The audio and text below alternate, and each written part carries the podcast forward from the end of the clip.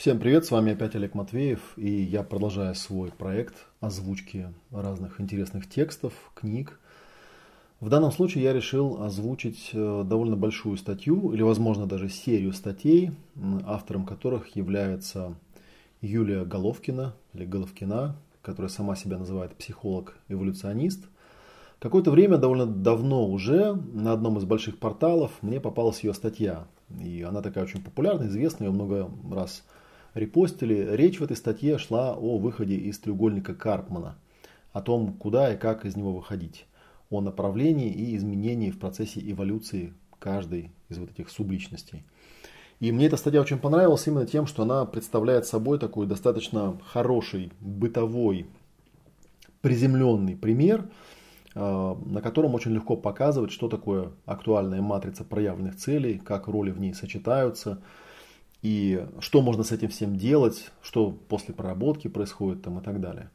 В данном случае автор э, пишет в таком введении к этой статье следующее. Сама статья довольно длинная и озвучка ее будет около часу, но я считаю, что это очень важный вводный материал для всех людей, которые интересуются темой ролей, э, темой актуальных матриц проявленных целей, потому что именно вот на этом примере очень легко в эту тему воткнуть и понять, что там прорабатывается и как прорабатывается.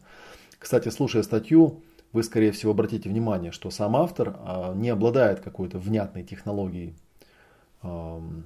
продвижения куда-то, да. Ну и, в общем, на самом деле непонятно, куда в итоге идет ее э, идея, да, как это с этим работать, но тем не менее сама моделька очень хорошая. Вот. А, что автор про это говорит? Она говорит следующее. Эта раскрученная модель всегда казалась мне очень удобной, объясняющей все невротические манипулятивные отношения между людьми. Однако, что делать, если ловишь себя на манипуляциях контролера, жертвы или спасателя, до некоторых пор было мне не совсем понятно. Рекомендаций как много, а вот куда, кем нужно стать, если перестанешь быть жертвой, например. То есть, видите, она мыслит именно в рамках ролей. То есть не в рамках того, как бултыхаться, оставаясь в той же роли, которая у тебя уже есть, да, или там типа пытаясь давать какие-то дурацкие бытовые советы, а именно как одну роль снять, а другую надеть. Далее вот цитирую по ее такому вводному тексту. Когда мне непонятно, я начинаю думать и изобретать. Иногда, конечно, я изобретаю велосипед, но это мой собственный велосипед, и я знаю, как с ним обращаться. Теория, которую придумывает автор, полезна прежде всего этому автору. Изобретение полезно изобретателю. Они облегчают жизнь. И он, изобретатель, по крайней мере, знает, как со своими творениями обращаться. Нарисовав понятные мне схемы, я ответил на свои вопросы и вопросы своих слушателей и клиентов. Итак, как перестать быть жертвой? Кто является противоположностью жертве? Это герой, тот, кто на переднем крае. Не воин за ресурсы, нет, на переднем крае своей собственной судьбы. Это там, где кончается для него известное и начинается неизвестное. Жертва прячется, герой идет вперед. Жертва рассчитывает, что авось обойдется, а герой неинтересно и противно так думать. Что обойдется? Жизнь обойдется. Его жизнь обойдется без него – то есть, как видим, герой – это противоположность жертве. Это не следующий виток эволюции, это первый виток, потому что дети всегда герои, а вот взрослые очень часто жертвы или регулярно ими оказываются. Выход из треугольника Карпмана для контролера философа-пофигиста, кстати говоря, у Юлии вот этот треугольник исхода называется минус первый. И дальше она там а, озвучивает, что есть еще нулевой треугольник, первый и второй – ну и, соответственно, вот здесь она рассказывает про то, что через ноль пройти очень тяжело. Я тоже про это часто рассказываю. Тоже в качестве примера привожу именно те же самые цифры. Тоже очень интересное такое совпадение. А, выход из треугольника Карпмана для контролера, философа-пофигиста. Контролер всегда знает, как надо. Это очень жесткие установки. Отсюда постоянное напряжение, невроз.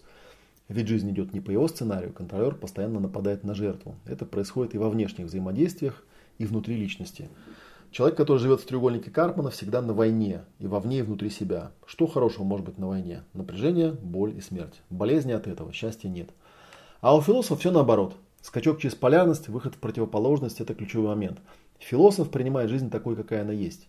Все события, мысли, эмоции без сопротивления, как факт, таким образом экономится бездна сил, тело не разрушается в битвах с самим собой – эти силы можно применить на изучение и освоение нового, нашу единственную задачу на этой земле. Это могут быть отношения с другими, освоение новых территорий и финансовых потоков. Это дело героя. Но за принятие отвечает именно философ. Это есть, это так, раз оно есть, нет смысла с ним спорить. Это ступенька, с которой мы идем дальше. Третья субличность спасатель. Он приходит на помощь то жертве, то контролеру, он типа понимает их, входя в их положение. На самом деле самоутверждается и на тех, и на других.